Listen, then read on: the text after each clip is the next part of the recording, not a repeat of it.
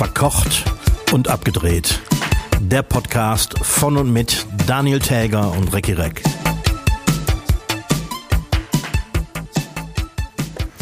Heute vor 63 Jahren. Hiermit begrüße ich alle Hörschaffenden zur 124. Folge Verkocht und abgedreht. Mein Name ist Daniel Täger, mir gegenüber sitzt Recki Reck in seinem Freistadt-Eifelchen. Recki, was war denn heute vor 30, äh, 6, äh, 63 Jahren? Wann? Heute vor 63 Jahren. Überleg Oh. mal genau, du weißt es. Heute vor 63 Jahren. Das heißt 2020 minus 60, 1960. Mhm. Oder war vieles? Ja, der 17. August 1960. Ich sag mal so, es hat in Hamburg stattgefunden. Da waren die Beatles noch lange nicht in Hamburg, glaube ich. Doch, waren sie wohl. Waren sie wohl, und zwar in St. Pauli und haben ihr allererstes Konzert gegeben, womit sie Geld verdient haben. Stimmt.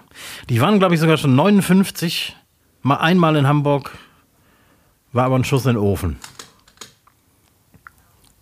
Also ich habe ich hab da gestern bin, bin ich drüber gestolpert und dachte, hätte auch gedacht, die sind doch nicht nach Hamburg gekommen, um ihr erstes Konzert zu geben. Es muss doch irgendwo in, in England werden die doch bestimmt schon mal irgendwo gespielt haben. Ja, die waren Aber- ja schon, sagen wir mal, äh, Lokalgrößen in Liverpool. Haben im Cavern Club gespielt und damit so 58 angefangen. Aber anscheinend kein Geld verdient. Anscheinend Ja, war in, den, in, diesem, in dieser Nachtbar in, äh, auf St. Pauli war es das erste Mal. Das war wahrscheinlich der erste professionelle Auftritt. Wahrscheinlich ja. Und übrigens äh, war hartes Brot. Ne? Irgendwie, Die haben, glaube ich, vier Stunden am Abend gespielt, immer mit Pausen. Oh bis in die Puppen. Irgendwie bis 4 Uhr morgens oder so. Ja, wer groß, groß werden will, muss leiden. Ja, ne? das kennen wir ja. So viel zur, äh, zu unnützem Wissen direkt zu Beginn hier. Aber so kennt man uns. Richtig. Sollte ich übrigens heute etwas zappeln vom Mikro, ich bin über und über und über übersät mit Mückenstichen. Auch an Orten, über die wir den Mantel des Schweigens breiten möchten. Wie kommt das? Also ich finde in, in diesem Sommer, du weißt ja, ich bin so, alles was fliegt und stechen könnte, bin, ich, man kann sagen, ich bin da schissig vor. Vor Mücken natürlich jetzt nicht ganz so, aber ich finde auch in diesem Sommer wenig Mücken, wenig Wespen. Ja, das stimmt. Also man kann ja draußen essen, ohne, ohne ständig genervt zu werden. Und ich kann dann einfach mein Essen nicht genießen. Und in diesem Jahr ist mir, ich sag mal, toi, toi, toi, noch nie passiert, dass ich mein Essen abbrechen musste. Ich habe es tatsächlich einmal erlebt, dass ich mit meinem Kaffee ins Café gerannt bin, weil die Wespen genervt haben. Ne, aber sonst äh, wirklich Mücken nicht viel und so. Aber gestern Nacht haben sie mich erwischt. Hast du am Teich übernachtet? Nein! Wie immer im Bett. Aber äh, tatsächlich, es gibt doch so Arschlochmücken, die dann nicht nur einmal Ja, stechen, genau. sondern stechen und dann kannst du genau sehen, sind die ein Stück weiter gegangen, stechen noch ein Stück weiter. Genau so sieht's aus. Hast du so Straßen auf dir drauf, so Ich habe Stichstraßen? am äh, in der unteren Bauchregion bis zum Beinansatz bin ich komplett durchlöchert. Also äh, es gibt, also da gibt es ja auch so komische so, so, so Sackwanzen, ne? Da haben sie mich Flöhe. nicht erwischt. Oder das Flöhe, möchte ich oder? betonen. Ja, Nee, da haben sie sich nicht hingetraut. Unangenehm. Kennst du diese, boah, ich weiß nicht, wie die heißen, sowieso Byte. Die sehen aus wie so ein Stift, haben vorne so eine kleine Metallplatte dran, da ist eine Batterie drin, dann kannst du das Ja. auf den Stich halten und dann wird das Eiweiß unter der Haut irgendwie Verbrannt. kaputt gemacht, Ja, verbrannt und dann, dann juckt es nicht mehr. Funktioniert ja habe ich leider nicht. Ja, muss man, gibt es im Drogeriemarkt oder in der Apotheke. Du Ich kannst würde auch, einiges geben. Hilft, hilft auch, aber da weißt du da die Temperatur natürlich nicht so ganz geil. Du kannst Feuerzeug oben das Metall heiß machen und dann draufhalten. Natürlich. Aber dann garantiere ich für nichts, ob es danach vielleicht mehr wehtut als. juckt, juckt nicht mehr, ist aber total verbrannt. Ja, ist klar. Nee, und am besten tatsächlich, das, deswegen so geil ist das Teil nämlich nicht, weil man schleppt es ja nicht immer mit und am besten funktioniert das wirklich kurze Zeit nach dem Stich. Aha. Ja, ich habe es schon mal ausprobiert, aber ich, ich habe leider keinen Deshalb äh, muss ich dringend einen besorgen. So, das ist ja direkt Tipps, unnützes Wissen direkt zu Anfang des Jahres. Das ist ja Wahnsinn. genau. ja, also, das, das, sollten wir zu, äh, zur Kategorie machen. Tipps, das machen wir schon. Äh, nein, keine Tipps, sondern äh, unnützes Wissen. Das ist gar nicht schlecht, weil im Prinzip ist das ja der ganze Podcast schon. Richtig. Also wir müssen da uns auch gar nicht weit aus dem Fenster hängen. Ich könnte direkt, ich, ich weiß was, was total unnützes Wissen ist. Ja, erzähl. Äh, Auberginen zum Beispiel enthalten Nikotin. Wow. Und ja, es ist jetzt wie bei allem, es, wird, es wurde mal darüber diskutiert, ob das äh, für Raucher gut ist, viel Auberginen zu essen, um sich zu entwöhnen. Ja, das wäre meine nächste Frage gewesen. So ein Auberginenpflaster auf den Oberarm. Äh, verschwindend geringe Menge, wie in äh, anscheinend mehreren Gemüsen auch. Ah, okay. Also Nikotin taucht in der Natur einfach auf und in Auberginen wohl am meisten, aber es ist immer noch so, du müsstest wahrscheinlich einen LKW essen, um die hm. Menge einer halben Zigarette zu bekommen. Schade, weil Auberginen sind deutlich günstiger als Nicorette-Pflaster. Ja, und dann kann man sich die so in Scheibchen schneiden und auf die Haut legen. Genau. Das hätte ich mal ausprobiert, wenn es sich gelohnt hätte, aber anscheinend nicht. Weißt du denn auch irgendwas, was totaler Quatsch ist? Ähm, ja, wusstest du, dass der Furz eines äh, Faultiers nicht riecht? Okay, das ist sowas von unnützes Wissen. Ne? Also, es ist interessant, warum der nicht riecht, aber ich glaube nicht, dass ich das irgendwann in meinem Leben nochmal gebrauchen kann. Das ist doch perfekt für diese Kategorie. Aber warum? Schließlich haben wir einen nicht? Bildungsauftrag. Vielleicht ist der Faultier ist doch dieses, der ganz langsame, ne? Ja, die, die hängen so kopfüber in den, in den Bäumen. Ja, also wenn es hier zwischendurch immer mal summt, liegt das ja daran, dass hier eine Fliege die ganze Zeit zwischen Mikro und meinem Gesicht hin und her fliegt. ähm, jetzt hau ab. Ähm, das von dir. Aber vielleicht ist der Magen-Darm-Trakt zu langsam dafür, dass sich überhaupt ein Geruch entwickeln kann. Also es ist wohl so, dass also der Geruch entsteht durch, durch diese Methangase, die äh, bei der Verdauung entstehen. Und äh, das Faultier äh, scheidet diese Methangase übers Blut aus. Verstehe. Ich hätte da auch was, äh, noch, noch was. Vögel pinkeln nicht.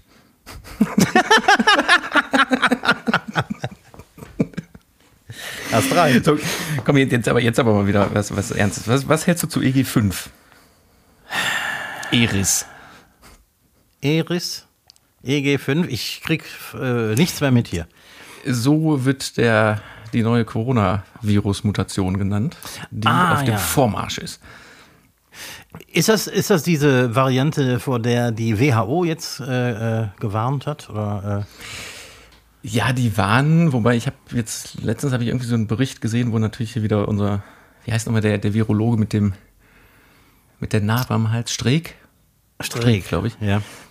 Der meinte auch so, ja, aber so ein Virus äh, wird ja tendenziell immer schwächer in der Wirkung, aber immer ansteckender. Mhm. Weil ein Virus will ja leben. Und äh, ein Virus will ja tendenziell sein wird gar nicht töten. Und er sagt, das ist jetzt, Corona wird nie wieder weggehen und das wird jetzt kommen. Und der, also zumindest er meinte, absolut keinen Grund zur Panik. Mhm. Wobei es schon im, mit dem Herbst, Winter wieder zu Wellen kommen kann. Ja, davon bin ich überzeugt. So, und was man dann für Strategien fährt und ob man dann überhaupt noch testet oder Tja. Von der Arbeit fern bleibt, man weiß es nicht. Ja, ich meine, wer hat denn und, jetzt im letzten Winter, Frühling noch getestet. Ich finde das ganz komisch. Hier in Köln gibt es an ganz seltenen Stellen gibt noch Testzentren. Immer wenn ich daran vorbeifahre oder laufe, sind die zwar zu, aber ich weiß nicht, ob die noch kurze Öffnungszeiten haben, aber das gibt es irgendwie noch, weil die Ladenlokale müssten ja sonst wegvermietet werden. Tja. Ich meine, staatliche Unterstützung kriegen sie jedenfalls nicht mehr. Nö, da ist ja so viel Schindluder getrieben worden. Das werden die ja. auch nie wieder tun. Genau.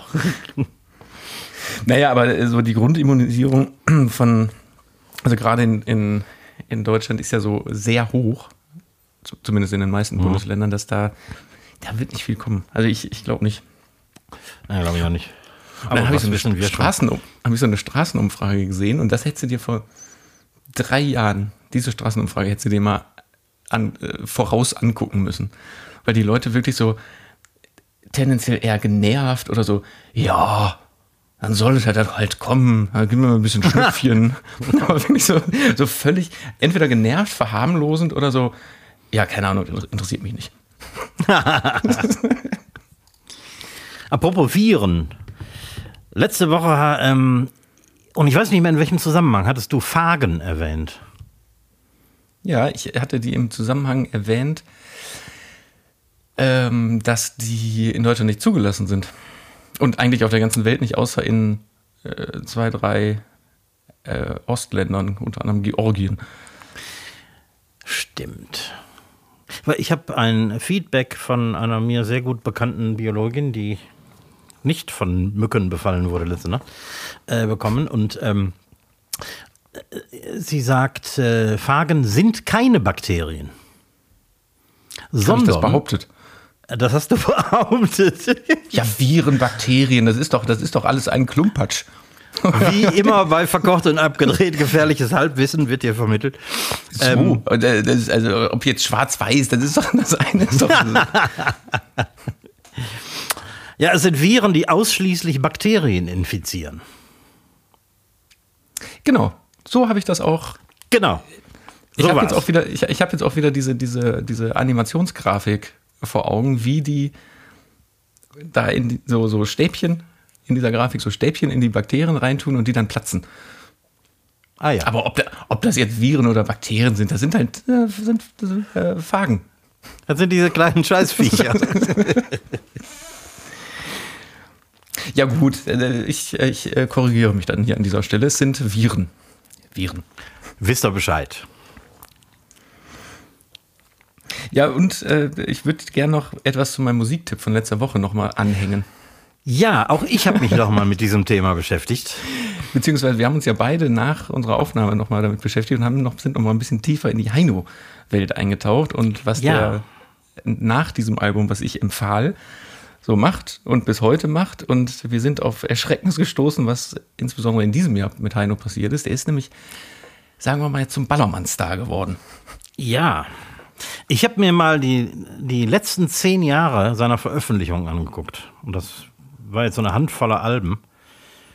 Und das Ganze ist unglaublich inkonsistent und inkonsequent, was der gemacht hat. Also 2013 mit freundlichen Grüßen das verbotene Album, auf dem auch ähm, der Song, den du letzte Woche gepostet hast, Junge, Junge. und mhm. auch ein Cover von Haus am See zum Beispiel. Dann kam als Album darauf die nicht verbotenen Lieder. Absolut schlimmste Volksmusik, Schunkelmusik. Dann kam Schwarzblüte Enzian mit Metal-Version seiner Volkslieder, also im Rammstein-Stil. Mhm. Dann kam Arschkarte, Fußballschlager, so leicht rockig angehaucht. Oh Gott. Dann kam und, und Tschüss. Das waren unter anderem so neue deutsche Welle-Songs, Mhm. Auch, äh, auch Kraftwerk, äh, das Model. Aber also auch alles Coversongs. Coversongs, aber eins zu eins gecovert. Also nicht in irgendeiner Interpretation, sondern das Model zum Beispiel klingt exakt wie, wie Kraftwerk, nur mit seinem komischen Gesang drüber. Mhm. Danach kommen unsere schönsten Duette, Heino und Hannelore. Total altmodischer Schlagerkitsch oder Kitschschlager, wie man das nennen möchte. Alte Aufnahmen oder, oder ähm, neu produziert? Oh, so genau habe ich da nicht hingehört, weil ich die alten natürlich auch nicht jetzt äh, so genau kenne. Also das kann ich nicht beurteilen. Schande über dein Haupt. Ja, und zu guter Letzt jetzt, was du erwähnt hast, äh, äh Lieder meiner Heimat. Das Album ist, glaube ich, noch nicht veröffentlicht, weil man erst drei Songs von dem Album hören kann. Äh, und dazu gehören Geh mal Bier holen und Zehn nackte Friseusen. Ja, und hast du dir das Video zu ähm, äh, Geh, mal Bier, Bier holen. holen. Ja. Guck, das ist, also die, für Leute, die den Song nicht kennen, das ist so ein, ich glaube, von Mickey Krause ursprünglich. Mhm. Also, ja, ne? Also, geh mal Bier holen, du wirst schon wieder hässlich. So, Ja, genau. Also da muss man schon, das ist schon sehr Ballermann und also der ist schon hart an der Grenze eigentlich. Ja. Und in diesem Video mit, also was Hein, also ein Coversong von Heino, in dem Video sieht man ihn in so einer, ja, was ist das, so eine Skihütte, so eine Alm? Ja, Irgendwie vielleicht eine Alm oder so, ja. Soll es sein. Und da sind ganz viele junge, halb angezogene Mädchen, aber auch Frauen in seinem Alter. Und Ja, und genau das umscharen. wechselt. Und genau das wechselt mit diesen Liedzeilen. Das heißt, ähm, irgendwie geh mal Bier holen, du wirst, du, du, du wirst schon wieder hässlich. Zack, hast du eine, eine Ü60-Frau da stehen neben ihm. Und in der Strophe sind das dann wieder so halb angezogene 20-Jährige. Ja, Also- lass den alten Mann doch. Äh, Der kann ja privat machen, was er will, ne? Aber ähm, es ist unglaublich peinlich. So, ja, so, so kann man es am besten beschreiben. Und ich verstehe ehrlich gesagt auch nicht, warum der das macht, ne? weil die wirklich seit diesem mit freundlichen Grüßen macht er ja, ja keine eigene Musik mehr, sondern covert irgendeine f- äh, irgend, irgendwelche Hits. Der greift doch damit nicht seine alten Fans ab, oder? Und ich glaube, die junge Zielgruppe auch nicht. Ne, irgendwie, äh, es, es klingt alles so ein bisschen so, als würde er irgendwie ähm, irgendeinem vermeintlichen Trend hinterherlaufen und versucht, irgendwie neues Publikum zu gewinnen. Aber ich kann mir nicht vorstellen, dass durch diese Heavy Metal Heino-Sachen der irgendwie großartig neue Fans dazu gewinnt. Und Unfassend gleichzeitig. jetzt, weil, weil du gerade das mit Rammstein verglichen hast. Ja. Äh, Gegen Rammstein kann man sagen, was man will, aber die Rammstein-Produktionen waren wenigstens alle gut. ja, ja, Dieses genau. Schwarzblüt der Enzian ist, das ist ja unterirdisch produziert. Ja, das ist richtig noch. kacke. Ähm, pff, also das äh, macht alles überhaupt keinen Sinn. Also wenn da jemand, also Heino ist ja auch einer, der nicht selbst komponiert. Der ist, wenn er Glück hat, ist der Herr seiner eigenen Karriere, aber er macht nichts selber. Also er, er hält das Gesicht hin und singt. Auch Texte sind alle nicht von ihm, von seinen alten Songs. Nee, also ich habe mal ein paar Sachen recherchiert und das waren immer irgendwelche Schlagerkomponisten, die das geschrieben haben. Ja gut, vielleicht, jetzt mal ohne Scheiß, vielleicht musste er einfach noch Geld verdienen. Das kann ich mir vorstellen, denn der hat irgendwann mal, das ist glaube ich schon 10 oder 15 Jahre her, hat er aus Krankheitsgründen eine große Tournee absagen müssen, die er, weil er doof war, nicht versichert lassen hat. Und das hat ihn 7 Millionen Euro gekostet. Das glaube ich wohl, ja. Und anscheinend hatte er nicht viel mehr auf dem Konto. Also ich gehe mal davon aus, dass der irgendwie auch Geld äh, äh, verdienen muss. Interessanterweise, der, der wohnt ja irgendwie ähm, nur zwei Dörfer weiter hier in äh, Bad Münstereifel hat er ja auch noch sein, ne, hatte er sein Heino-Café im Kurhaus. Und äh, gute Stammgäste von mir sind eng mit dem befreundet. Ich habe den selber noch nie getroffen, aber ähm, wir haben uns schon mal darüber unterhalten und der ist schon sehr fanorientiert und ähm, wenn die Busse vor seinem Café gehalten haben, ist er aufgesprungen von seinem Kaffee und hat die Leute begrüßt und in den Fanshop begleitet natürlich. Wo du gerade sagst, Heino Café ist äh, vor, das ist schon 100 Jahre her, ähm, hat er im Phantasialand quasi eine Replik von seinem Heino Café er, eröffnet und da habe ich die Eröffnung damals gedreht mit ihm. Da war er auch da. Und da erinnere ich mich auch noch, der war, der kam mir sehr sympathisch rüber auf jeden Fall, was seine Fans angeht. Ja, also vom Hören sagen höre ich das auch. Ich kannte auch mal einen Bassisten, der in seiner Band gespielt hat und der war auch sehr begeistert. Aber es ist alles sehr inkonsequent, was er so in den letzten zehn Jahren gemacht hat. Ich verstehe es nicht. So Leute, die im Alter so komisch werden dann, ne? Ja, ne? Ja. Unverständlich. Ich habe aber Ja. einen vernünftigen Song diesmal mitgebracht. Oh, Auch wieder was Deutsches, obwohl man gar nicht denkt, dass es. Also ich wirklich, ich habe es eben rausgefunden, dass es Deutsch ist, weil ich dachte, das wären Briten. Äh, nämlich das äh, Ron, das klingt auch noch so, das Ron Spielman Trio. kenne ich. Das ist äh, ein Trio, das, da gibt es leider nur ein wirkliches Album von. Also Ron Spielman ist uns so ein halb britischer Singer-Songwriter, der so Soul-Funk eigentlich macht und hat zusammen Ja. mit Benny, Benny Grapp Ja, ja, ja, genau. Am Schlagzeug, wen ich wirklich auch einer, als einer der besten Studio-Schlagzeuger in Deutschland finde. Ja. Und ähm, dem Bassisten, wie heißt der? Edward McLean. Was auch ein Deutscher ist. Klingt alles überhaupt nicht deutsch, ist aber ist eine deutsche Produktion. Und dann haben sie so ein, so ein Rock, Pop, Jazz, Soul, Blues Einfluss-Album gemacht. Mhm. Und davon den äh, Titel Raindrops von 2012 habe ich mitgebracht. Kenne ich wahrscheinlich sogar, wenn der nur ein Album gemacht hat. Höchstwahrscheinlich, ja. Er ist ein ziemlich begnadeter Gitarrist irgendwie. Ne? Ist ein Super. bluesiger Gitarrist irgendwie. Ja, hören wir uns natürlich an. Und ich habe schon wieder zwei Todesfälle zu beklagen. Oh Gott, wer jetzt schon wieder?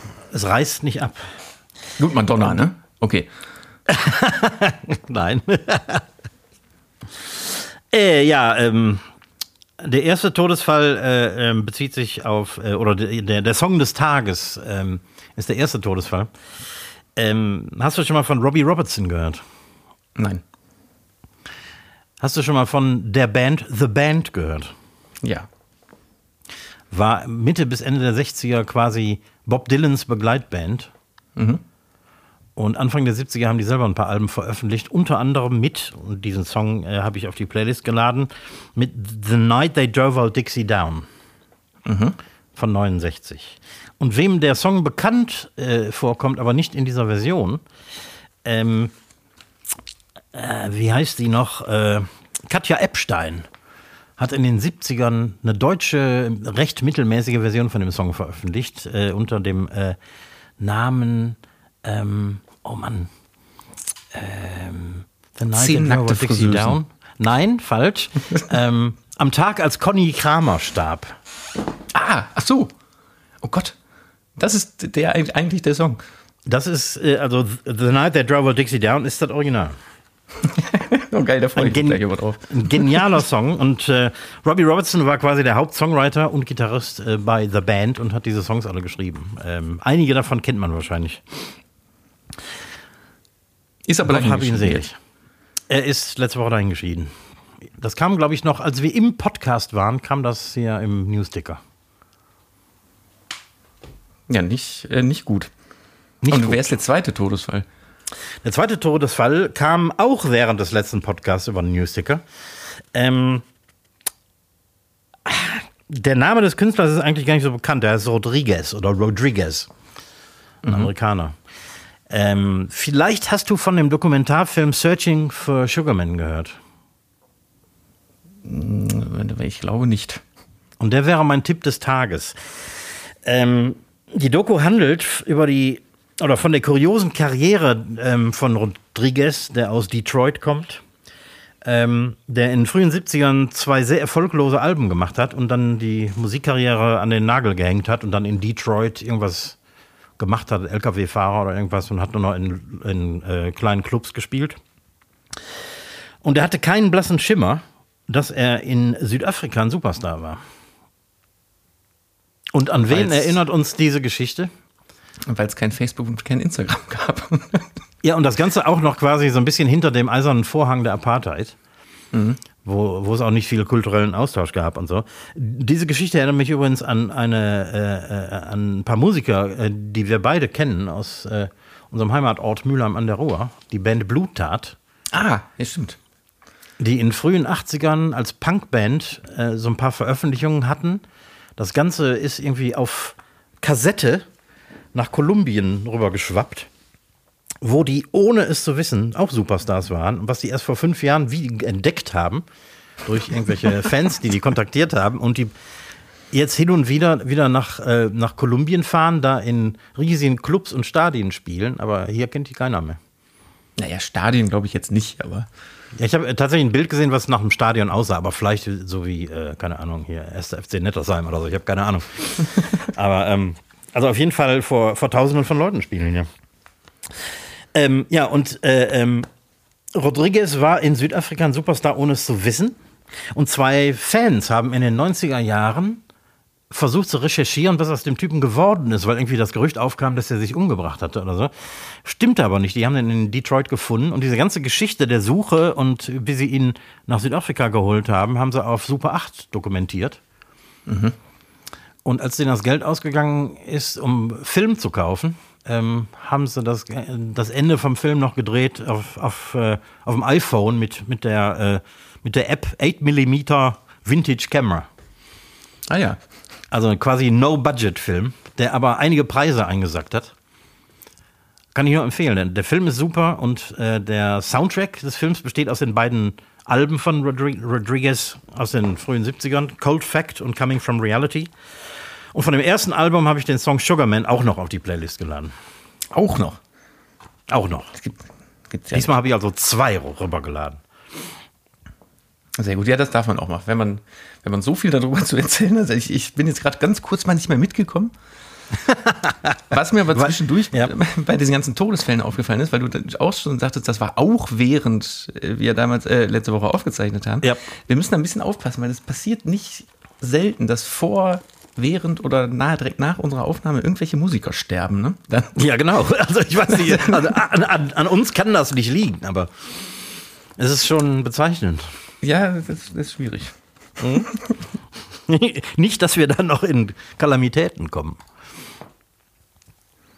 So, der Fail der Woche ist ja. Oh, hast du einen Fail? Absolut. Ähm, ah, ich weiß schon, was kommt. Ich weiß, was kommt. Also man stelle sich vor, eine grünen Politikerin, die in ein fernes Land reisen will und weil sie sich zu schade und dafür ist, niemals mit ankommt, mit, mit, einem Fahrrad zu fahren, verwerflich genug, sich von der Luftwaffe dahin fliegen zu lassen. naja, jeder weiß, worum es geht, aber ich, ich an, dem, an dem Abend habe ich irgendwie in Spätnachrichten, war ja dann schon der erste Abbruch und da gab es Bilder davon, weil es waren ja viele Journalisten an Bord wie sie schon wirklich mit Zähneknirschend aus der Maschine raus ist und meinte, das ist eine Scheiße, weil die mussten ja 80 Tonnen Kerosin ablassen, um wieder sicher ja. landen zu können. Mhm. Und als ich dann am nächsten Tag aufgewacht bin und gelesen habe, das ist in der Nacht einfach genau das gleiche nochmal passiert. Die sind gestartet ja. und der hat wieder entschieden, nee, lass mal. Und wir lassen nochmal 80 Tonnen ab. Oh.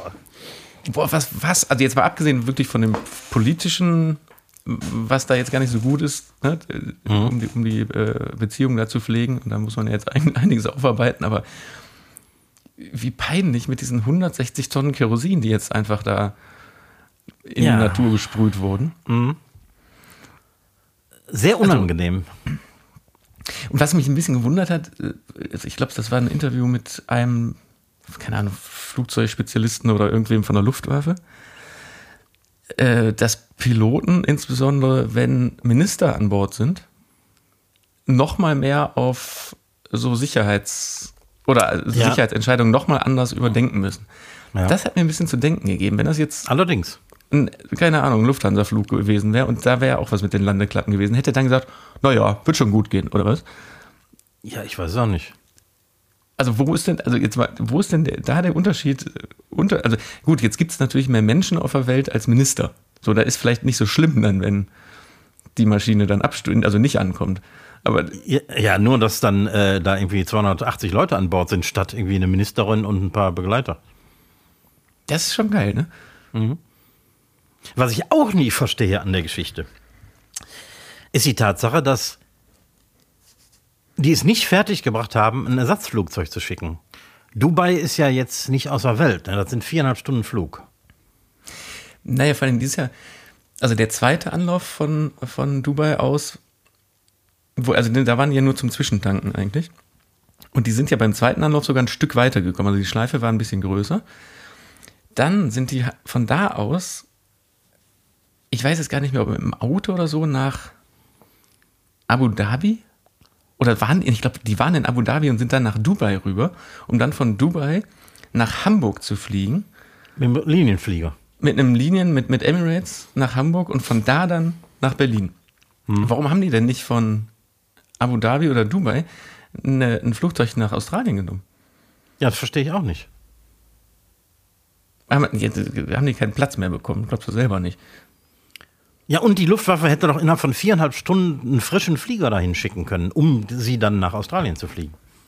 Ich weiß, ich habe mich auch total gewundert, weil jetzt werden ja diese beiden Maschinen werden ja ausgemustert und durch die anderen beiden dann jetzt ersetzt. Ich wusste gar nicht, dass es so viel äh, Regierungsflieger gibt.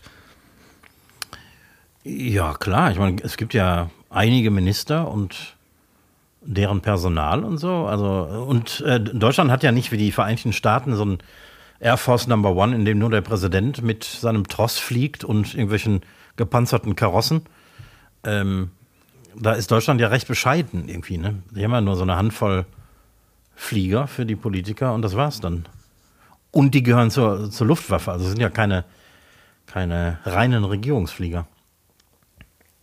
Ja, aber werden die für was anderes genutzt?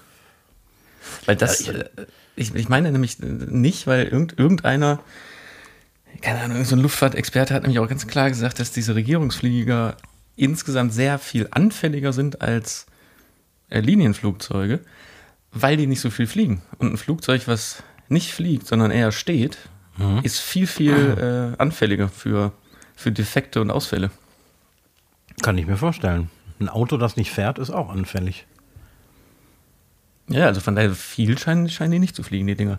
Aber nein, ich fand es auf jeden Fall äh, wirklich äh, sehr bezeichnend. A, für die Luftwaffe, B, mhm. für die Reaktion, die Schmach für die Grünen und einfach, warum sind die nicht weitergeflogen? Ob jetzt ja. mit einem Linienflug oder sonst wie. und vor allem, es gehen ja zig Linienflieger über Dubai nach Australien. Ja. Also da wäre sicher kein Mangel an Verbindungen gewesen. Ja, vielleicht war die Annalena dann jetzt aber auch richtig zickig und hat gesagt, so, jetzt will ich aber auch wieder nach Hause. Ja. Die hatte endgültig die Schnauze voll. Ja, die hatte endgültig die Schnauze voll. Ja, so und dann habe ich, äh, ich, ich habe noch einen persönlichen Fail der Woche. Oh. Und der heißt Mein Samstagabend. Oh oh. Kennst du so Tage, wo du dann irgendwann einfach nur noch ins Bett willst? Oh ja. Weil egal, was du anpackst, egal, was du machst, schief geht, kaputt geht oder sonst was. Mhm. Der Tag war eigentlich noch ganz okay. Dann war der Plan, um 21.15 Uhr im Open-Air-Kino zu sitzen, mhm. um sich da einen Film anzuschauen. Wir sind rechtzeitig los, so zwei Stunden früher zu Fuß, weil der Plan war, hier in Ehrenfeld gab es ein Straßenfest, auf dem Straßenfest noch was zu essen, damit man nicht hungrig im Kino sitzt. Ähm, das ist schon mal schief gegangen, weil da gab es einfach nur, was war letzte Woche schon so lustig, von, von Chinesen betriebene äh, ähm, Reibekuchenbuden und von oh. Deutschen betriebene äh, China, China-Emissionen. also da, da, da hat einfach gar nichts gepasst. Alternativplan war dann, also man muss dazu sagen, ich habe den ganzen Tag nichts gegessen. Das heißt, ich musste oh. dann jetzt auch wirklich mal was essen. Alternativplan war da, neben dem Open-Air-Kino, was dann nur 10 Minuten zu Fuß ist, gibt es einen Biergarten, wo man auch essen kann. Alles klar, dahin, hingesetzt und ich würde mal sagen, eine halbe Stunde lang oder 25 Minuten lang erstmal kam kein Kellner, nicht bedient worden, gar nichts. Oh. Der war voll, der Laden, aber das System der Kellner war einfach scheiße. Die haben immer an Tisch, an so einer Tischreihe angefangen, sind aber nie bis zum Ende gekommen, sondern ja, ja. haben sich immer ja. ablenken lassen von den anderen Tischen. Irgendwann gab es dann doch was zu trinken. Da hatten wir aber immer noch keine Essenskarte auf dem Tisch. Und die, jetzt so ganz langsam wurde die Zeit knapp. Hm. also wollten wir bezahlen, was auch schon nur funktioniert hat, indem man aufgestanden ist und sich in den Weg gestellt hat. Ja. Um sein Geld loszuwerden, weil ich, ich hatte noch nicht mal passendes Geld, um das einfach den Tisch zu legen und zu gehen. Mhm. Also Plan C, schnell in so eine überfüllte Pizzeria gegenüber, weil die waren alle, alle Läden waren auch voll. Man hat auch keinen Sitzplatz bekommen. Hm. Und jetzt wird die Zeit wirklich knapp. Und da habe ich dann eine Pizza Diavolo bestellt, die dann so kam, dass ich am Ende des Tages wirklich sieben Minuten Zeit hatte, die zu essen. Oh. Dementsprechend hatte ich nicht Zeit, die viel, viel, viel zu scharfen Jalapenos von der Pizza runterzusammeln. so, sieben Minuten gegessen schnell bezahlt, rüber ins Kino und dann ist mir schwindelig geworden von dieser Schärfe. Kennst du das, wenn dir von Schärfe schwindelig wird?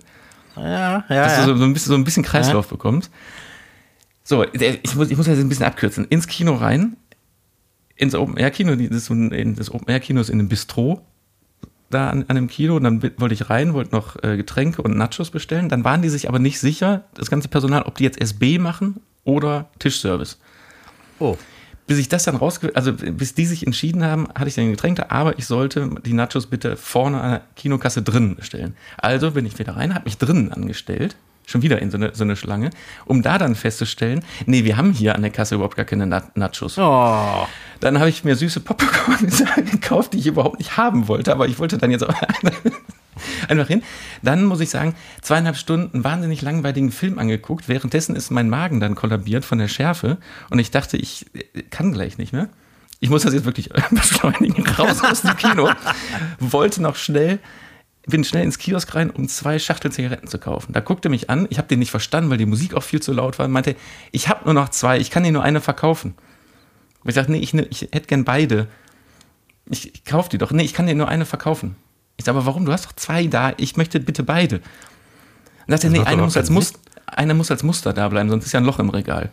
Oh. Ich sagte, ich, aber ich bezahle die doch. Jetzt gib mir die Kippen. Hat er mir nicht gegeben. Und dann ich, war wirklich Abbruch. Und äh, ja, kurzum, ich saß dann den, den Rest der Nacht auf dem Klo zu Hause, weil das einfach mein, mein, mein Körper diese Schärfe nicht ausgehalten hat. Das war mein Samstagabend. Schön. So, und du? Oh, fuck. da kann ich ja froh sein, dass ich gearbeitet habe. Ja, da hätte ich mal eine Frage an dich. Ich habe letztens äh, mal festgestellt, ein Flammkuchen, ne? Mhm. Eigentlich müsstest du Flammkuchen anbieten.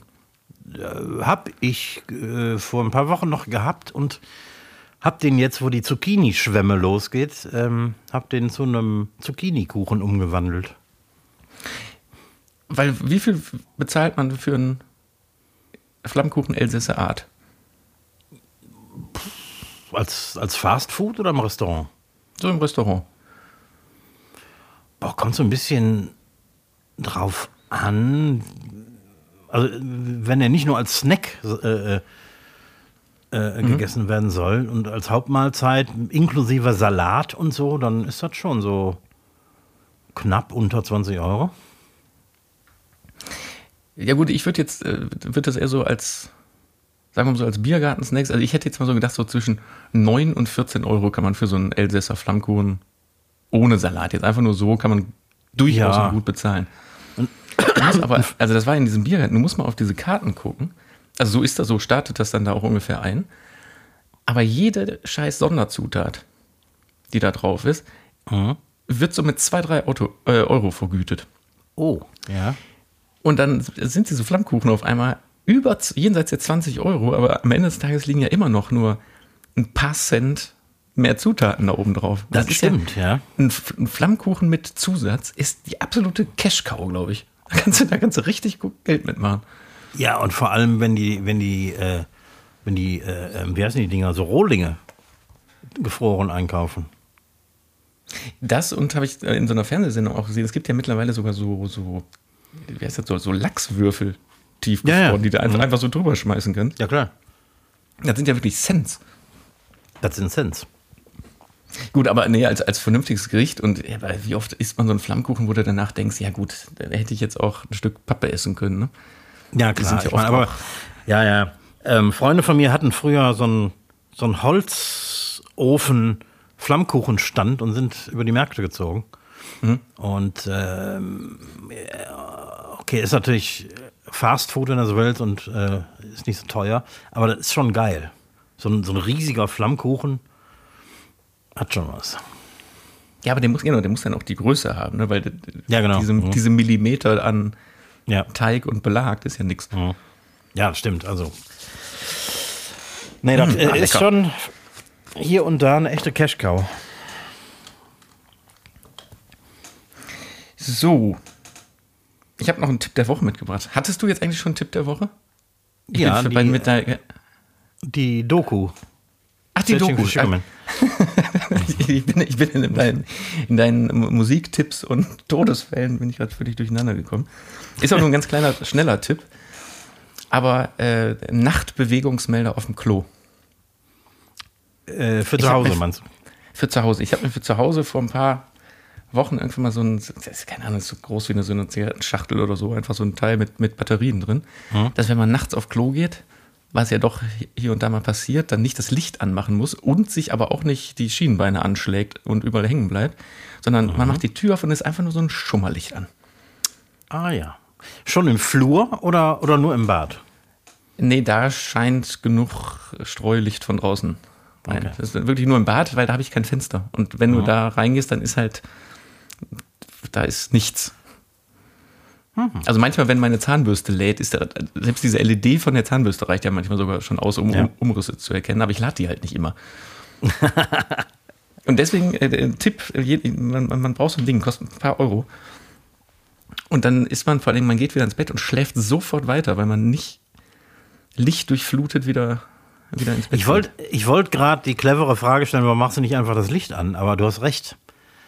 Äh, wenn ich nachts mal austreten muss, knall das die volle Festbeleuchtung an, dann bin ich wach. Ja, ja. Mhm. ja und das ist nämlich der Vorteil. Da, da bleibst du im, im Dummerschlaf. Gar nicht schlecht. Ja, guck mal, jetzt so ganz langsam gehen die Senioren Alterstipps los, ne? Ja, ne? Warte mal, ich muss schon fünfmal die Nacht zum Klo. Bald geht das auch los, dann müssen wir hier im Podcast eine kurze Pause machen. Ja! weil dann müssen wir hier eine kleine, kleine Pipi-Pause machen. ja. Oh, und nun eine Werbepause. Das fällt mir gerade ein, das ist noch nie passiert, ne? Oh, ich habe eine Fliege im Bier. Das gibt's ja nicht. Nee, aber das ist noch nie passiert, oder? Dass einer von uns, dass wir hier mal unterbrechen. Nee, natürlich wegen, nicht. Wegen, wegen, Pipi. Wir gehen natürlich in letzter Sekunde vor Aufzeichnung nochmal. Ja, ich nicht, aber, also nicht, nicht, also, aber ich bin auch durchaus in der Lage, ähm, mal eine Stunde auszuhalten. Ja, noch. das schaffe ich auch noch. Das schaffe ich auch noch. Du, ich würde ja zu gernst jetzt endlich, endlich, endlich mal meine Speedfragen, meine Ur äh, Urlaubs-Speedfragen loswerden an dich. Ja, eine hatten wir schon, ne? Ja, eine hat man. Ich habe jetzt ähm, aufgefüllt wieder. Okay, okay. Ja, also es, es, heute gibt es fünf, fünf, Fragen und ich, ich lehne mich jetzt einfach zurück und, und höre deine Antworten. Ich bin ganz ohr. Also Thema Urlaub. Ähm, und die erste Frage, die mich da brennend interessiert, bist du, wenn du verreist, bist du eher der Typ Hotel, wo man dann natürlich entsprechende Vorzüge hat, oder Typ Ferienhaus oder Ferienwohnung oder Airbnb?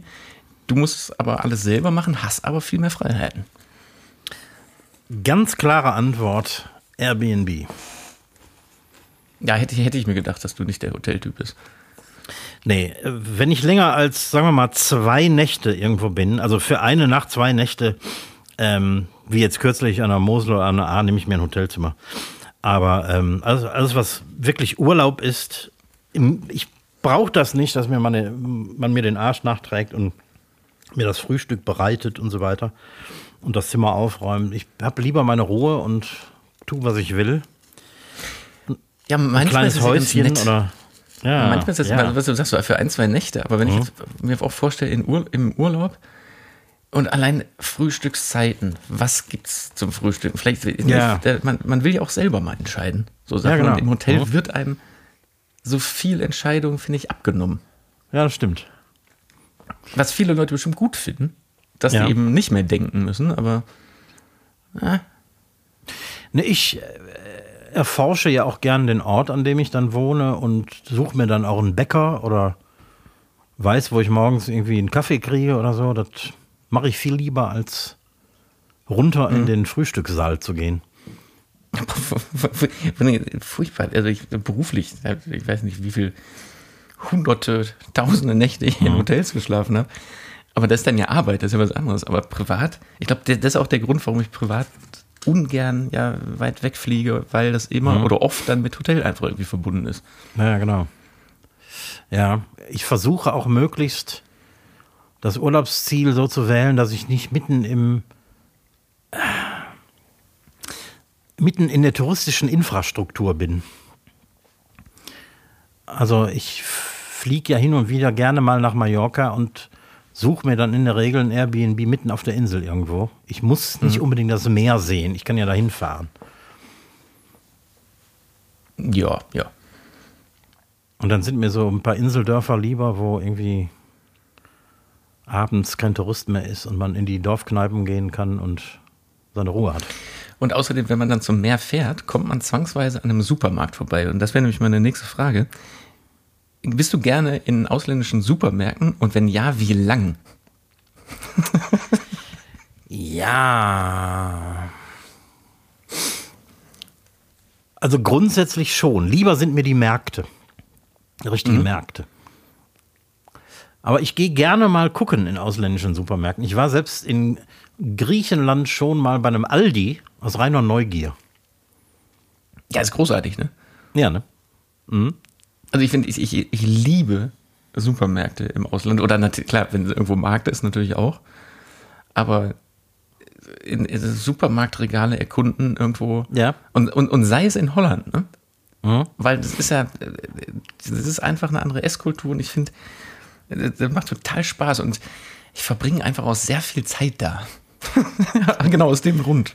Speziell natürlich in den größeren Supermärkten. Wenn ich äh, hier über die Grenze nach Belgien fahre, gehe ich auch hin und wieder mal zum, zum Carrefour-Supermarkt, weil das sind riesen geile Supermärkte. Die haben ein Angebot, das kann man sich in Deutschland gar nicht vorstellen. Das, das ist diese französische Kette, ne? Genau, ja. Ja. Die es komischerweise auch total oft in Spanien gibt. Ja, ne? Ja. Ne, macht Äh. Spaß. So, jetzt die Frage an den, an den Selbstständigen. Wenn du im Urlaub bist, denkst du viel an den Laden oder machst du dir sogar Sorgen, ob da alles in Ordnung ist, während du weg bist?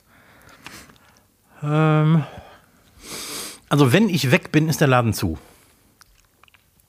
Ja, das ist immer, das heißt ja nichts. Es kann ja trotzdem der Kühlschrank ausgehen und die ganze Suppe rauslaufen. Ja, natürlich, Oder, klar. Also, also ich, ich muss mir keine Sorgen darum machen, dass der Laden läuft, weil äh, der ist zu.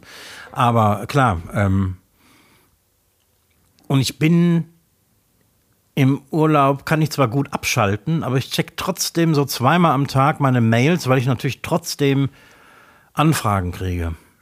Ob jetzt für Reservierungen oder für, für Anfragen für die Ferienwohnung und so, die ich irgendwie zeitnah beantworten muss. Ähm, darum kümmere ich mich dann, aber trotzdem kann ich abschalten. Also ich bin keiner, der irgendwie stundenlang im Urlaub am Tisch sitzt und die Buchhaltung macht oder so. Nee, sehr gut, das, das glaube ich. Nee, aber mir ging es tatsächlich eher so um dieses, also wenn man dann auch, ne, ich meine, du verwaltest dieses Gebäude, ne, das Ja. Restaurant, ja.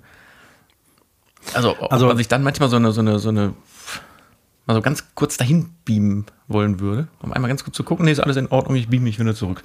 Nee, eigentlich nicht. Also äh, ich, ich würde davon hören, wenn irgendwas passieren würde. Das heißt, wenn die ähm, Putzfrau zum Beispiel äh, während meiner Abwesenheit die Ferienwohnung putzt oder so, dann irgendwie ist andauernd jemand da, der, der nach dem Rechten sehen kann. Selbst, selbst die Nachbarn, wenn die irgendwas Komisches sehen, dann würde ich davon hören. Also Sorgen muss ich mir eigentlich gar nicht machen.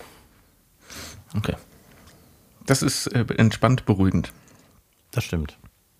Wenn du aus dem Urlaub zurückkommst, was bringst du immer mit nach Deutschland? Boah, ist unterschiedlich. Ähm, meistens wahrscheinlich irgendwas von einem, von einem geilen Markt. Irgendwas zu essen oder Gewürze oder sowas. Aber jetzt nicht so äh, Klassiker, Kühlschrankmagnet oder äh, Nö. keine Ahnung. Nö, nö, habe ich schon öfter darüber nachgedacht, aber eigentlich eher nicht.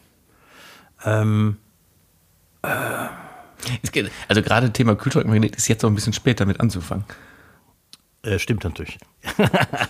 Also das, das Hobby sollte man sehr früh entwickeln. Ja, das stimmt. Ja, es ist- ist nie zu spät, aber nee, da hast du recht. Da hätte man schon einiges zusammentragen können. Ähm, ja. Nee, aber was mir schon mal passiert ist, also ich habe manchmal etwas unüberlegt Dinge mitgenommen. Äh, zum Beispiel, äh, einmal habe ich, das ist schon sehr lange her, da gab es in Deutschland noch- nicht so viele indische Gewürze. Also da musste man schon, also war fast unmöglich, irgendwie Kurkuma zu kriegen oder so. Und da habe ich einen Sack Kurkuma eingepackt der leider während des Fluges aufgeplatzt ist im Koffer und ähm, Ach du Scheiße. Ich habe quasi alles weggeschmissen, was im Koffer war. Ich habe einige Jahre gelb getragen. Und das gleiche ist mir mal mit, mit einer Flasche Tahini aus äh, Jerusalem passiert. Also dieses, diese Sesampaste. Und ist ja, Ah, okay, reines, ja. reines Öl im Grunde. Und äh, da konnte ich auch nicht viel retten. Von der Paste oder von den Klamotten? Äh, beides war quasi äh, untrennbar miteinander verbunden. Scheiße. Gut, also du, du, bringst einfach kaputte Klamotten mit. Meistens, ja. Gelbe oder ölige Klamotten. So, letzte äh, Urlaubsfrage in dieser Rubrik. Welches Land würdest du wahnsinnig gerne mal sehen? Es wird nur leider nie möglich sein, aus politischen Gründen oder aus, keine Ahnung, anderen Gründen. Oh. Vielleicht Libanon und Syrien. Ich wäre auch in der Richtung, so tatsächlich auch Afghanistan oder so. Ja. Also ich habe Israel gesehen, was ja kein Problem ist, obwohl manche Angst davor hätten, dahin zu fliegen, aber ich fand das, ich habe mich da sehr sicher gefühlt. Äh, ich war in der Westbank, nach Gaza kommst du nicht rein, aber ich war ja auch in der Westbank und habe mich da ziemlich sicher gefühlt. Ähm, und Libanon und Syrien ist natürlich äh, mehr davon. Und das würde ich gerne sehen, aber das ist leider nicht mehr möglich. Ja. Ja, ich meine, auch, so, äh, das wird man wahrscheinlich aus reinem Gewissensbissen äh, jetzt auch nicht mehr machen, aber ich hätte auch tatsächlich gern mal Moskau gesehen, eigentlich, ne? Ja, nach, nach, nach Osten hat mich irgendwie nie viel gezogen. Also ich würde vielleicht lieber Warschau sehen, was ja möglich ist, als Moskau.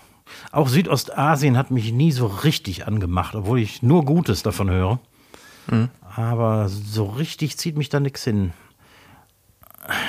Ja, der, der, der Nahe Osten hat es mir schon angetan irgendwie. Ja, gut, aber geht nicht, ne? Nee, leider nicht. Ich meine, Libanon wäre theoretisch möglich. Ich hatte fast gebucht, kurz bevor denen die Wirtschaft um die Ohren geflogen ist. Und äh, inzwischen ist das so, dass ach, es bringt einfach nichts mehr dahin zu fliegen. Da ist irgendwie alles im Arsch irgendwie. Ja, alles im A. Und jetzt mal abgesehen, wenn man den Mut hat, da überhaupt zu sein, aber wenn man dann trotzdem eigentlich, die, wenn dir die ganze Zeit der Tod hinterherläuft, ne? Oder der Mord quasi hinterherläuft, durch der Zufallsmord, weil man gerade an der falschen, zur falschen Zeit am falschen Ort ist. Ja, ja. Und ein Drittel des Landes wird von der Hisbollah regiert und ähm, du wirst nur beäugt, wenn du da irgendwie in, die- in die Nähe kommst und du kommst in bestimmte Gebiete nicht rein. Du biegst um eine Häuserecke, bist im falschen Stadtviertel und äh, hast Probleme und so. Also das bringt einfach nichts mehr. Und von Syrien ganz zu schweigen. Also Syrien ist völlig kaputt und da kommst du als Ausländer auch gar nicht mehr rein. Ich wollte gerade fragen, äh, käme man, wenn man will? Nee, wahrscheinlich nicht, ne? Nee, nach Syrien kommst du wahrscheinlich nur als Diplomat. Nach Libanon kommst du schon noch als Tourist. Man muss sich nur fragen, warum. Nee, lassen wir mal. Ja, lass mal. So, dann ist hiermit jetzt aber auch der Urlaub beendet. Ah, schade. Ich meine, wir in NRW haben ja schon lange keine Ferien, keine Urlaubszeit mehr, aber äh, in Teilen von Deutschland ist ja noch Urlaub angesagt. Ja, das stimmt. Ja, was habe ich hier noch was? Also ich habe hier nichts mehr Wichtiges. Nichts Wichtiges mehr. Hast du denn noch was Unwichtiges? Nö. Dann, das werden wir noch hinkriegen. Ich habe noch drei Fragen an den TV-Mann. Uh. Ja, komm, die kriegen wir hin. Die kriegen wir hin. Ähm, eine Frage zur Auswirkung der Inflation im Fernsehgeschäft. Ihr habt ja nicht direkt mit Primärprodukten wie Lebensmittel oder Energie, oder außer Sprit vielleicht, äh, zu tun. Wie hat sich die Inflation seit dem russischen Angriffskrieg auf die Ukraine bei euch ausgewirkt? Zum Beispiel im Vergleich zur Gastronomie, wo ja sofort die Preise hochgeschnellt sind. sind bei uns im Prinzip ja auch. Also direkt natürlich beim, kann man ja so sagen, beim Sprit. Ne? Aber wir arbeiten ja auch sehr viel mit freiem Personal zusammen. Mhm. Und da ist das ähnlich. Die Inflation ist gestiegen und zeitgleich haben die die Preise angehoben. Okay, ja. Und wir sind in dem Moment so ein bisschen der Arsch, sag ich mal, der dann da stehen, weil wir können nicht so einfach zu unserem Kunden rennen und sagen, so viel kostet das jetzt auf einmal. Natürlich bei Tagesanfragen oder neuen Sachen schon, aber weiß ja, bei mir sind oft Sachen ein halbes Jahr im Voraus geplant, Ja. kalkuliert und angeboten. Da kann man dann nicht mehr groß was machen. Dann steht der Preis und dann hast du Pech. Oder zum Beispiel, du setzt dann einen Preis an und verlierst dann einfach einen Pitch oder eine, so eine Auftragsvergabe, weil es doch Ja. noch irgendjemand gibt, der es dann doch noch billiger macht. Mhm. Aber am Ende des Tages äh, arbeitet ja jeder und wir auch, und das vergessen immer viele, auch, um wenigstens ein bisschen Geld dran zu verdienen, um was für einen Kühlschrank zu haben, um, den, um das da reinzutun, damit man da abends Ja, rausholen kann und dann essen. Das vergessen einfach viele. Das wir machen das ja nicht aus Spaß. Mhm. ne, sondern es wird keiner reich bei uns im, im ganzen Business, aber wir wollen alle was essen. Ja, das ist sehr vergleichbar mit der Gastronomie. Ne? Selbst Also- der Koch will was essen. So. Und das ist, das ist so ein bisschen die Auswirkung im Moment. Man kämpft in beide Richtungen Mhm. darum, dass man sich irgendwie auf ein, irgendein Mittel einlassen muss. Ja. In welcher Lage sind denn die großen Produktionsfirmen im, äh, äh, im Verhältnis zu den Sendern? Sind die da etwas mächtiger als ihr und können die Preise raufsetzen? Nee, nicht wirklich. Weil sonst könnten wir ja auch viel mehr, viel mehr in der Richtung handeln, weil wir haben ja oft oder in aller Regel sehr, sehr gute Beziehungen zu unseren Produktions-, also Ja. zu unseren Kunden, sprich den Produktionsfirmen und könnten da sagen, Leute, das geht nicht. Aber die wiederum hängen dann ja Haben ganz anderen. Problem. Hm. Ja. Und dann kommt im Moment einfach dazu, dass die Sender das Problem haben, dass die Werbung und das ganze Linearfernsehen gerade sehr stagniert und die Werbeeinnahmen fehlen. Das heißt, alles wird teurer, aber die Leute gucken weniger Werbung, was die Leute total freut. Die Branche gerade nicht. Ja, das war. Ähm, eine Auswirkung der Corona-Krise bei euch war doch, dass viel mehr gedreht wurde und viel mehr ferngesehen wurde, auch im Linearfernsehen, oder? Ja, in der Corona-Zeit. Die Auswirkungen von Corona, die spüren wir jetzt. Okay. Also viele von uns haben ja in der Corona-Zeit so viel gearbeitet wie noch nie. Andere wiederum, also viel freies Personal und so hat ja gar nicht mehr gearbeitet. Ja. Aber die finanziellen Schäden, die damals bei Sendern, bei äh, Geldgebern und Werbepartnern und sowas alles entstanden ist, die trifft uns jetzt. Und da springt kein Staat mehr ein, weil die Corona-Krise ja vorbei ist. Genau. Genau. Mhm. Und das ist gerade so, also ich, will- ich will jetzt nicht von einer, von einer, von einer ähm, Krise sprechen, aber da müssen, muss man gerade an Teilen mal ein bisschen den Gürtel enger schnallen. Interessant. Ja, das, die Corona-Krise ist letztendlich wirtschaftlich noch lange nicht vorbei. Ne? Und dazu kommt, aber davon spürst du ja auch wahnsinnig viel, hat jetzt nicht direkt was damit zu tun, aber dieser unfassbare Fachkräftemangel, Ja, genau. den es gibt. Der ist zuerst in der Gastro aufgetreten und inzwischen heulen alle. Weil überall das Problem herrscht. Und noch nicht mal nur der reine Fachkräftemangel, sondern wir bilden ja auch aus. Und es ist so schwierig geworden, Auszubildende zu bekommen. Früher mussten wir die Tür aufmachen und wir konnten uns Azubis aussuchen. Heutzutage bist du froh, wenn du genug Bewerbung überhaupt hast. Und woran liegt das genau? Ja, und das, äh, da, da fragen, das fragen sich gerade auch sehr viele Menschen. Vielleicht will man nicht mehr arbeiten. Vielleicht ist, und jetzt muss man, ne, für unsere Branche ist jetzt für jemanden, der nicht, oder nee, was heißt nicht arbeiten, aber wenig arbeiten, in einer guten Work-Life-Balance, vier Tage die Woche, alles cool. Da ist die Branche jetzt leider nichts. Vielleicht liegt es auch einfach daran. Ja, aber diese Jobs gibt es doch gar nicht. Also die, die Traumjobs der Generation Z gibt es ja gar nicht in der, in der Wirtschaft. Nö, nö. Irgendwo müssen die doch arbeiten. Ich, wirklich, ich kann es dir nicht, ich, ich kann es, wenn da irgendwann mal jemand steht und mir das beantworten kann, bin ich sehr froh, weil das, das fragen sich gerade alle. Wo sind die Menschen? Ja. Also ich kann ja noch nachvollziehen, wenn jemand nicht am Wochenende oder abends arbeiten will, wie das in der Gastro natürlich nicht nur üblich, sondern äh, notwendig ist. Aber Und Aushilfen ist natürlich, Aushilfen bei dir ist natürlich oft, oder sind es Studenten, die Minijobs machen oder Kellnern gehen. Studieren ist ja jetzt auch nicht mehr ganz so hip wie noch vor zehn Jahren. das höre ich auch, ja. So, weil der, der Drang gar nicht mehr da ist. Du musst, also von den Eltern, du musst jetzt studieren gehen, damit was aus dir wird, sondern Mhm. aus dir wird schon was. Mach, mach du, leb du mal dein Leben, mach du mal. Interessant. Und dadurch hast du natürlich, fehlen dir Studenten, also fehlen dir auch Minijobs. Mhm. Aber wo sind die ganzen Leute hin? Ja, es werden ja auch weniger. Die Geburtenrate sinkt ja auch. Ja, das ist schon richtig. Richtig schlimm wird es erst, wenn die, wenn die Buber in Rente gehen. Also das so- fängt ja jetzt an. Es fängt jetzt so langsam an, genau. Also in fünf bis zehn Jahren ist die ganze Generation in Rente. Und das sind viele, viele Menschen. Das sind viele. Das kann ja lustig werden. Ich bin auch davon überzeugt, wenn sich nicht dramatisch irgendwas ändert, wird es in fünf bis zehn Jahren so eine Gastronomie wie meinen Laden gar nicht mehr geben.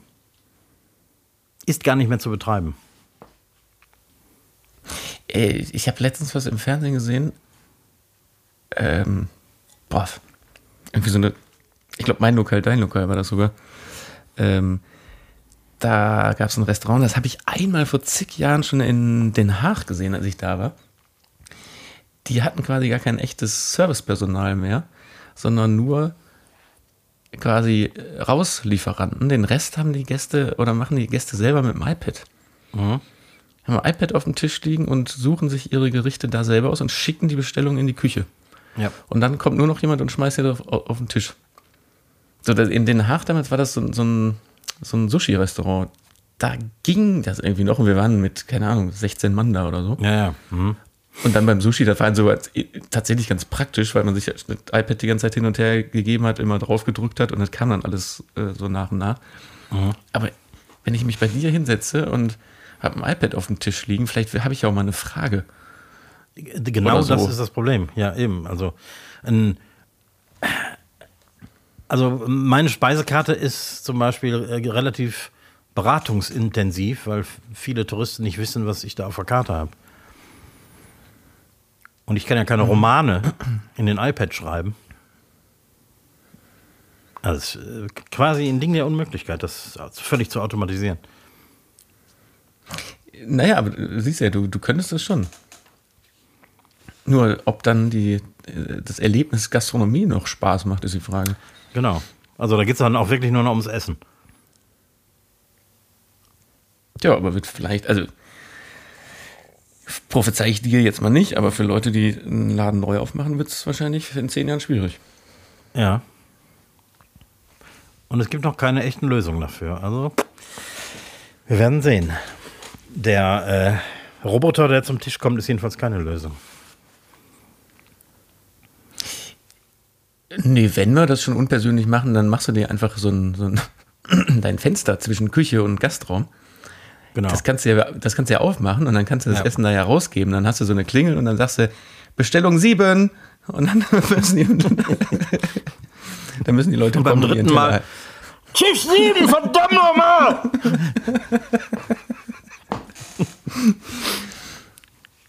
Ja, du, kannst du ja machen. Dann äh, Getränke gibt es auch aus so einem, ja, aus so einem Automaten. Zum Oder einfach den- Spender, ja. Ja, so, aus so, so, wo man das Glas einfach so drunter halten muss. Sehr gemütlich. Hoffentlich erlebe ich so einen Scheiß nicht mehr. Ich glaube nicht. Ah, Mann. Äh, wir sind quasi noch im Thema. Äh, ähm, dein Laden sucht ja inzwischen, äh, oder nicht inzwischen, sondern eigentlich immer äh, wieder Leute. Zum Beispiel im Moment einen Disponenten und äh, Azubis. Wir suchen aktuell auch, ne? in, wir suchen Disponenten in Vollzeit, Personaldispo und ein, eine Ausbildungsstelle zum Jetzt muss ich aufpassen, das richtig zu gendern. Kaufleute für audiovisuelle Medien. Ah ja. Wie kommt ihr denn Bewerbung, grundsätzlich an? Wie, wie kommt ihr denn? Bewerbung at, Bewerbung at. Ja, genau. das wollen wir hier nicht äh, unterlassen, das weiterzugehen. äh, wie kommt ihr grundsätzlich an neue Mitarbeiter und wie gestaltet sich die Suche im Moment? Ähm, wir schalten bei der Arbeitsagentur im Normalfall für Azubis und das wird, das wird, läuft dann das ganze Jahr über rein. Die, die, also gerade Azubis bewerben sich ja jetzt schon fürs nächste Jahr auch in Teilen. Mhm. Und da hat man dann einen riesen Haufen, den man zwischendurch mal abarbeiten muss. Das funktioniert ganz gut. Jetzt in dem Fall, wo wir eine Festanstellung suchen und das ist ziemlich zeitig, haben wir das jetzt ein bisschen breiter gestreut und auch in so einem, in so einem Medienmagazin, in so einem Online-Medienmagazin, äh, da teuer eine Anzeige auch platziert. Da kommst du dann jetzt aktuell nicht drum rum. Das wirklich also man muss es ja aktiv machen. Du kannst jetzt nicht darauf warten, bis einer anruft durch Zufall. Mhm. Das, da muss man jetzt gerade mal ein bisschen, ein bisschen Inseratgeld an die Hand nehmen. Und wie sind da, äh, wie ist das Feedback da? Auch da nicht gut. Hm. Jetzt seit gestern ist, äh, ist, ist, erst in diesem Online-Medienmagazin ist die Anzeige erst raus. Da weiß ich jetzt noch nicht, wie da die, die Rückläufer sind, aber mhm. werden wir sehen. Schwierig. Ja, ich würde sagen, äh, Frage 3 sparen wir uns fürs nächste Mal auf. Ne? Das, sparen, das sparen wir uns fürs nächste Mal, sonst, sonst wird es hier so, so spät. Und ich muss jetzt tatsächlich auch ein bisschen pipi. ja, wo du auch schon regelmäßig nachts musst, das wundert mich gar nicht. Ich, das habe ich nicht gesagt, dass ich regelmäßig nachts muss. Das klang so, jetzt wo du schon deine Spezialbeleuchtung hast. Ich habe nicht gesagt, dass ich die in äh, erster Linie für mich gekauft habe. Ach so. ich habe nur festgestellt, dass das wahnsinnig praktisch ist. Ah ja, alles klar. Ah, ja, alles klar. ja, in diesem Sinne, nächste Woche gibt es kein verkocht und abgedreht am Herd. Nein. Aber ähm, ihr könnt uns ja vielleicht mal schreiben, wer schon im Imam Bayildi nachgekocht hat. Ja. Ist nämlich bei dem Wetter jetzt gerade auch was, was richtig Feines. Da kann man den Backofen noch richtig, richtig ja, anheizen, ne? damit, damit die Küche so auch richtig warm wird. Hm, lecker. Nee, ist wirklich lecker. In diesem Sinne freue ich mich auf die nächsten Frag den Kochfragen nächste Woche. Ah, ja. Und mal gucken, äh, ob es Baerbock bis dahin nach Australien geschafft hat oder nicht. Wahrscheinlich nicht. Wahrscheinlich nicht. In diesem Sinne äh, sage ich Winke, Winke. Bleibt alle gesund. Hört rein. Tschüss. Madet Jod, schwenkt der Hut und bis nächste Woche.